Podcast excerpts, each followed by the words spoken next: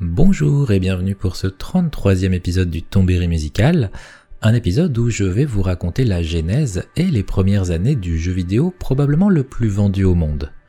Je dis probablement parce que son histoire et ses innombrables versions sur à peu près tout ce qui contient un écran rendent l'obtention de chiffres officiels impossible. Skyrim et GTA V font d'ailleurs pâle figure face au nombre de portages de ce jeu. Aujourd'hui, je ne vais faire découvrir un jeu à personne. Tout le monde connaît Tetris, tout le monde y a joué au moins une fois, que ce soit sur Game Boy, téléphone portable, récemment avec Tetris Connected, ou même sur les consoles mono-jeux noir et blanc offertes au milieu des années 90 par France Loisirs pour toute nouvelle inscription. Un jeu au moins aussi populaire que Mario, mais dont l'histoire digne d'un thriller juridique hollywoodien mérite d'être connu et que je me fais déjà une joie de vous raconter. Alors installez-vous confortablement parce qu'on va démarrer la folle histoire de Tetris. L'histoire de Tetris, c'est avant tout celle de son créateur, Alexei Pajitnov, né à Moscou en 1955, deux ans après la mort de Staline, et l'arrivée au pouvoir de Nikita Khrouchtchev. Alexei est baigné dans la culture via son père agrégé de philosophie et pianiste, et sa mère journaliste critique cinéma. Après un rapide passage par Prague pour suivre son père sur son nouveau poste, la famille d'Alexei revient en 1965 à Moscou, où l'ouverture d'esprit culturel n'est pas au beau fixe depuis l'arrivée au pouvoir un an plus tôt de Léonid Brejnev. Bon, c'était pas non plus la fête avant, mais disons qu'on n'était pas sur une progression.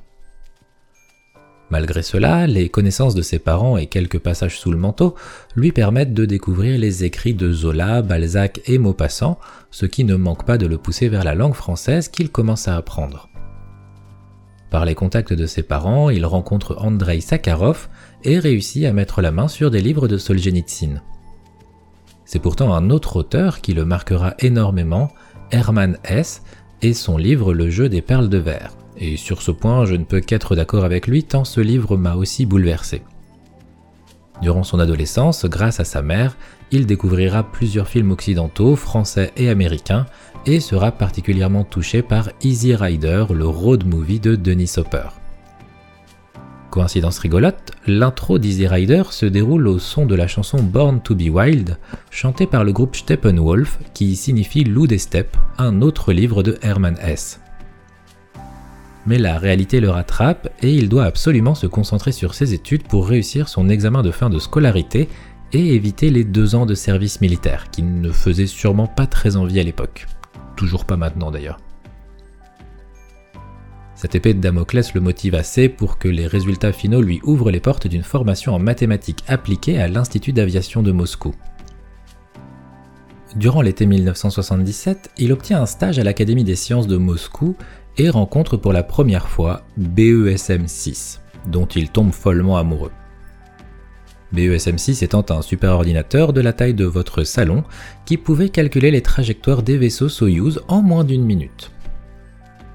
L'académie devient rapidement sa deuxième maison et c'est fort logiquement qu'en 1979, il sort diplômé avec un master en programmation et une thèse dédiée au BESM 6. Durant 5 ans, Pagitnov va travailler sur des programmes de reconnaissance automatique de la parole et d'évaluation psychologique, mais rien qui ne le passionne réellement. Par contre, l'arrivée de jeux comme Pong puis Pac-Man vont changer son destin, et accessoirement le nôtre. Tout débute par un ami d'Alexei qui, lassé de claquer sa paye dans des bornes de Pac-Man, décide de coder son propre simili Pac-Man pour faire des économies. Alexei lui emboîte le pas et réalise qu'il s'amuse beaucoup plus à réaliser des petits jeux, surtout des puzzles, que des programmes, disons, plus conventionnels. Son intérêt limité pour les projets attitrés par l'Académie des sciences l'amène même à ne jamais obtenir sa maîtrise, qui aurait été l'assurance d'un avenir sécurisé au sein de l'établissement. Il garde néanmoins un poste sur place et continue de travailler en parallèle avec le département de psychologie. Il continue de coder selon les directives de ses supérieurs et utilise un nouvel ordinateur, l'Electronica 60, qui lui sert aussi accessoirement à créer quelques petits puzzles, ce qui l'amuse toujours infiniment plus.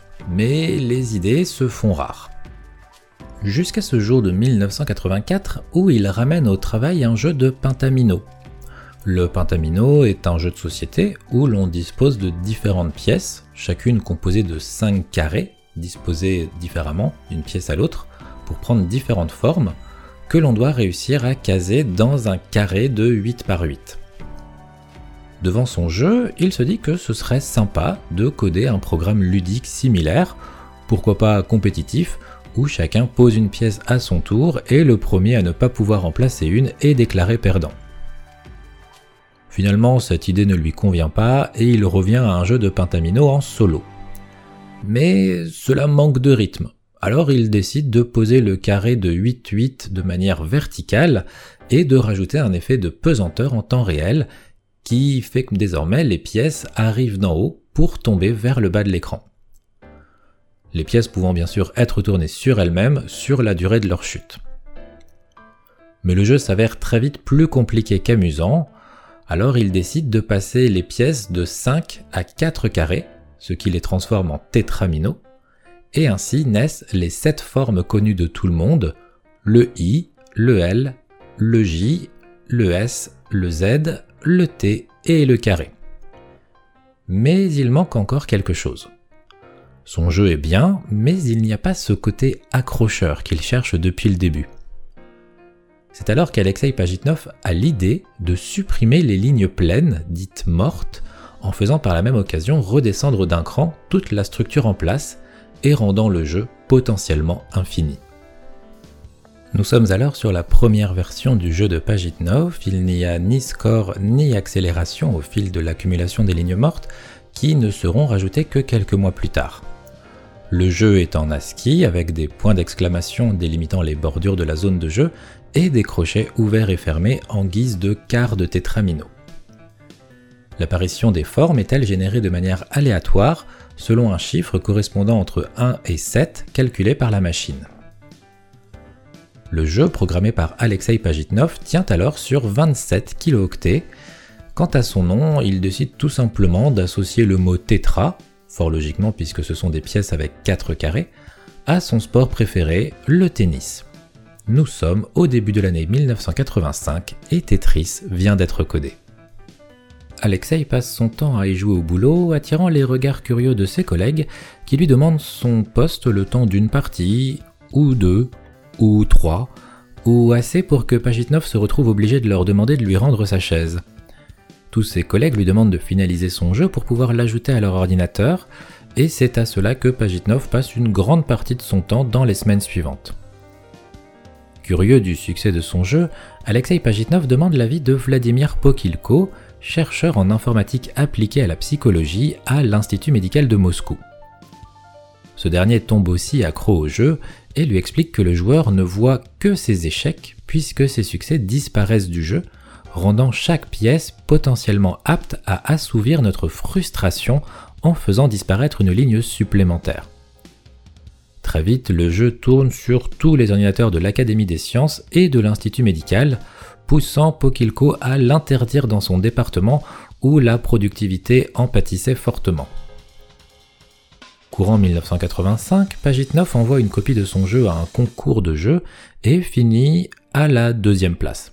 Ce qui, certes, n'est pas la première, mais lui permet d'obtenir par ce résultat la preuve qu'il est le créateur du jeu.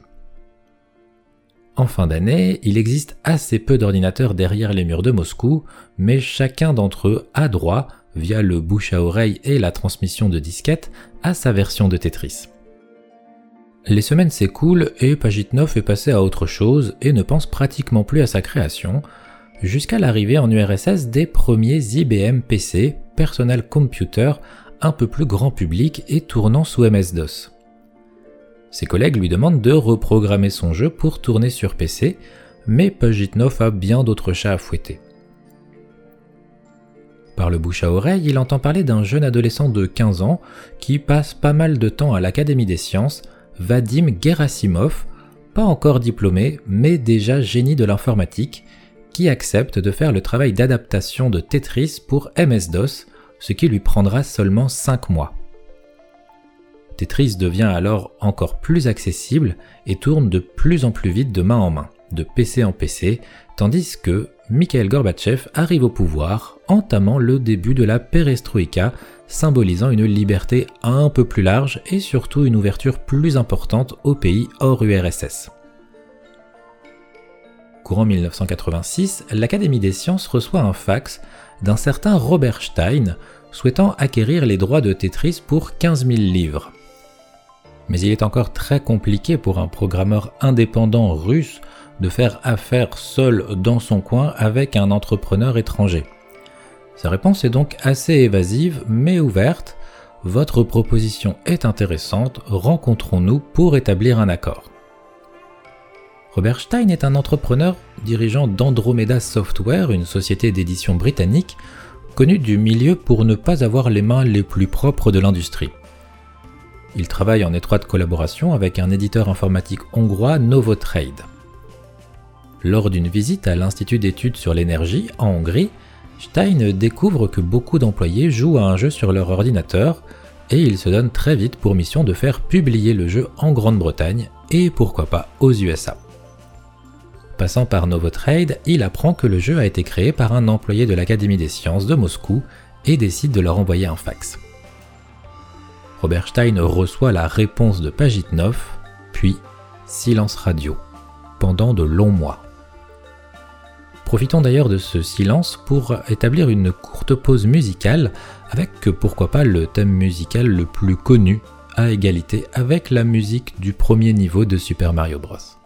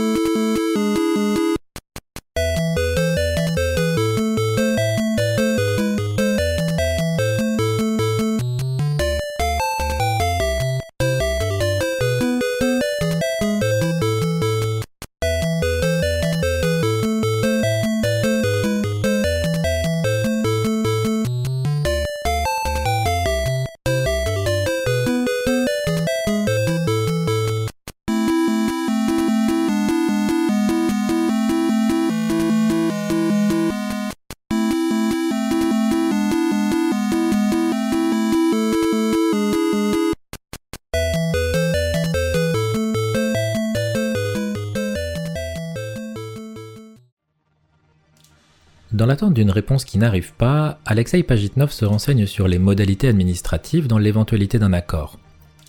Il se tourne alors vers une société gouvernementale, Electronorg Technica, qui prend les choses en main avec un contrat peu avantageux qui leur accorde tout droit sur Tetris pour une durée de 10 ans. Mais les choix de Pagitnov sont très limités et il se doit de signer ce contrat. C'est Sacha Alexeyenko, employé de Elorg, le nom plus court de la société, qui se charge de reprendre contact avec Robert Stein, qu'il connaît et pour qui il n'a que très peu d'estime. Il faudra d'ailleurs plusieurs mois pour qu'un réel contact physique s'établisse entre les deux. Durant ce temps, Stein, qui a considéré la réponse de Pagitnov comme un accord de principe, a déjà revendu les droits de Tetris, désormais codés par Novotrade, à une société britannique Mirrorsoft qui débute une distribution sur le sol anglais. Société sœur de Mirrorsoft mais sur le sol américain, Spectrum Holobyte récupère à son tour les droits pour une publication sur le sol US. Autant vous dire que Pagitnov tombe des nues quand il apprend lors d'une interview de CBS que son jeu est un carton sur le sol britannique et qu'une arrivée sur le sol américain est prévue. Alexeyenko est fou de colère, mais Stein continue de faire le mort avec des réponses évasives et surtout aucun passage par Moscou pour signer des documents officiels. Stein ira même jusqu'à dire que le jeu a été développé depuis le début par Novotrade, mais la deuxième place au concours obtenue par Pagitnov quelques années auparavant lui donne tort. Ce n'est qu'en mai 1988 que Stein retrouve Alexeyenko et Pajitnov pour enfin signer un contrat en bonne et due forme, dans une ambiance plutôt tendue. Son attitude pousse Alexeyenko à changer les termes du contrat, bien plus cher et surtout ne portant que sur les micro-ordinateurs. Stein s'en sort quand même plutôt bien au vu de son entourloupe depuis le début de l'affaire, et en plus les négociations ont failli tourner court quand il leur montre la version de Spectrum Holobyte avec son écran d'introduction où l'on voit un petit avion avec un panneau Play Tetris passer devant le Kremlin, quelques mois seulement après le scandale de Matthias Rust, l'aviateur allemand qui avait atterri sur la place rouge en monomoteur, au nez et à la barbe de la sécurité aérienne russe. Dans le même temps, un autre protagoniste entre dans la danse, un certain Hank Rogers. Développeur de jeux vidéo, cet entrepreneur travaille aussi pour Nintendo dans le but de chercher en Occident des titres susceptibles de fonctionner sur le marché japonais. En janvier 1988, lors du Consumer Electronic Show de Las Vegas, il découvre Tetris et se fait une mission d'en acquérir les droits. À partir de là, je vais vous demander de bien vous concentrer parce que ça va se corser un petit peu. Via Spectrum Holobyte, Hank Rogers obtient les droits pour les ordinateurs et bornes d'arcade au Japon. Pendant ce temps, et sans concertation avec Spectrum Holobyte, Mirrorsoft, sa société sœur britannique, a vendu les siens à Atari et à une de ses filiales appelée Tengen. Atari revendra les droits d'arcade à Sega et les droits pour console au Japon à Rogers. Ce dernier revient à Kyoto et présente son acquisition à Hiroshi Yamauchi, alors président de Nintendo. Ce dernier demande l'avis de Shigeru Miyamoto sur ce projet de portage, qui lui répond que ses équipes étant déjà accros aux jeux sur ordinateur, il ne fait aucun doute qu'un portage sur NES sera un carton. Mais en 1989, Nintendo prépare la sortie de sa nouvelle console, la Game Boy. Celle-ci appartenant à la catégorie des consoles portables, cela implique une nouvelle acquisition de droits. Pour cela, Hank Rogers repart en mission et se tourne fort logiquement vers celui qui semble détenir les droits globaux sur le titre, Robert Stein. Mais Stein semble distant, évasif dans ses réponses à Rogers et prétexte avoir des choses à régler avant de pouvoir lui céder les droits sur console portable.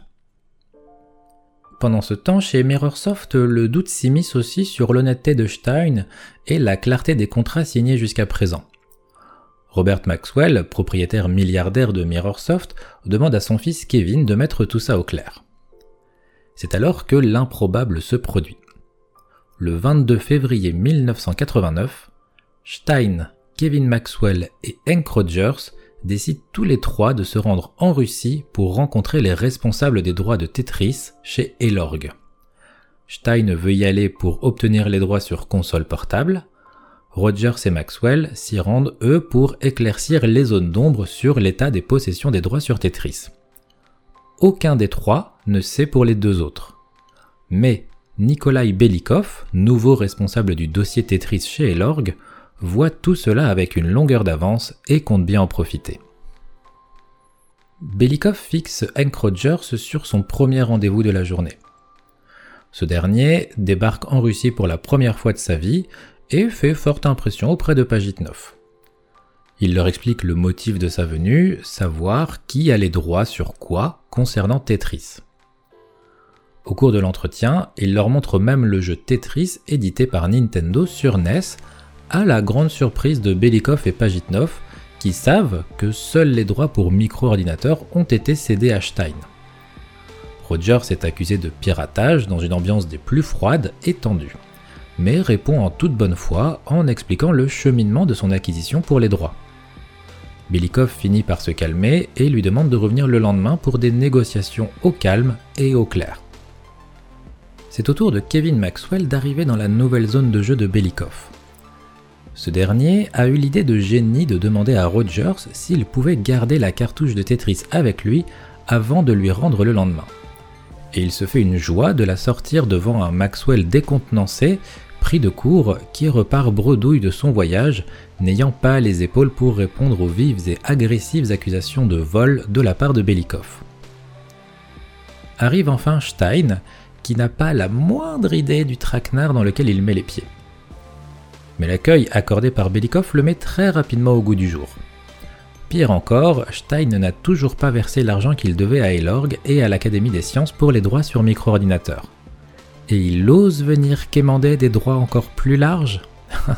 Stein est dos au mur, et Belikov lui donne pour ordre de revenir demain pour signer un contrat qu'il n'est pas prêt d'oublier et qui clarifiera une fois pour toutes la situation. Le soir venu, Hank Rogers et Pagitnov font plus ample connaissance. Roger s'est perdu dans une ville de Moscou qu'il ne connaît pas et Alexei se fait un plaisir d'être son guide et de le conseiller pour une garde-robe plus adaptée au climat local. Les deux se lient d'amitié, ce qui pousse Pagitnov à plaider en faveur de Rogers auprès de Belikov. Le 23 février 1989, Belikov a deux rendez-vous de prévus. Le premier avec Rogers, le deuxième avec Stein. Face à Rogers, Belikov va faire une proposition pour léguer officiellement les droits pour une distribution sur console de salon et portable au Japon de Tetris. Victoire pour Rogers, mais à condition d'obtenir l'accord de Nintendo devant les requêtes fixes et inamovibles de Belikov. Les négociations reprendront quelques jours plus tard. Vient l'heure de Robert Stein, qui n'a pas fini d'être acculé devant ses magouilles et son comportement.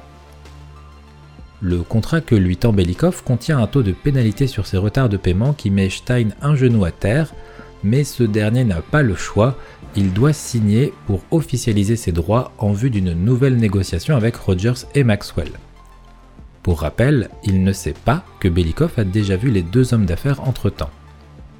Ce qu'il ne sait pas non plus, c'est que le contrat qu'il vient de signer contient un addendum qui stipule qu'il n'obtient que les droits sur ordinateur. Fin de partie pour Stein. Mais notre histoire n'est pas finie, car Roger se revient avec un contrat pour les droits de Tetris sur console au Japon. Belikov lui propose alors une offre encore plus importante. Tous les droits de Tetris sur console, sans exception, sans exception même de localisation.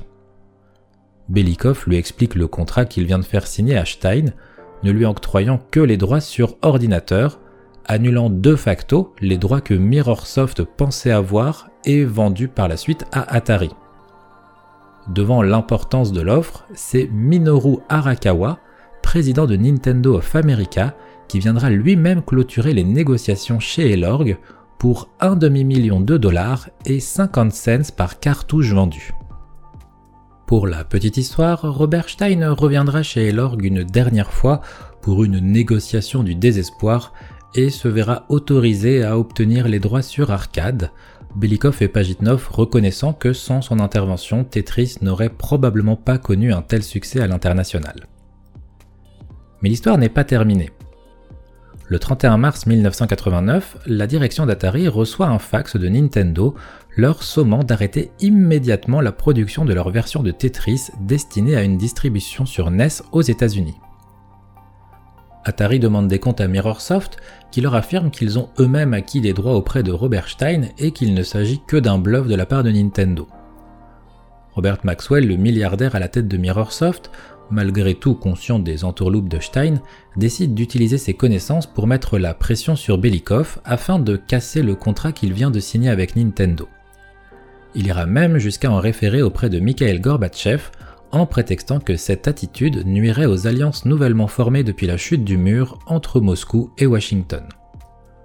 Gorbatchev n'en fera rien, le contrat avec Nintendo étant aussi à son avantage.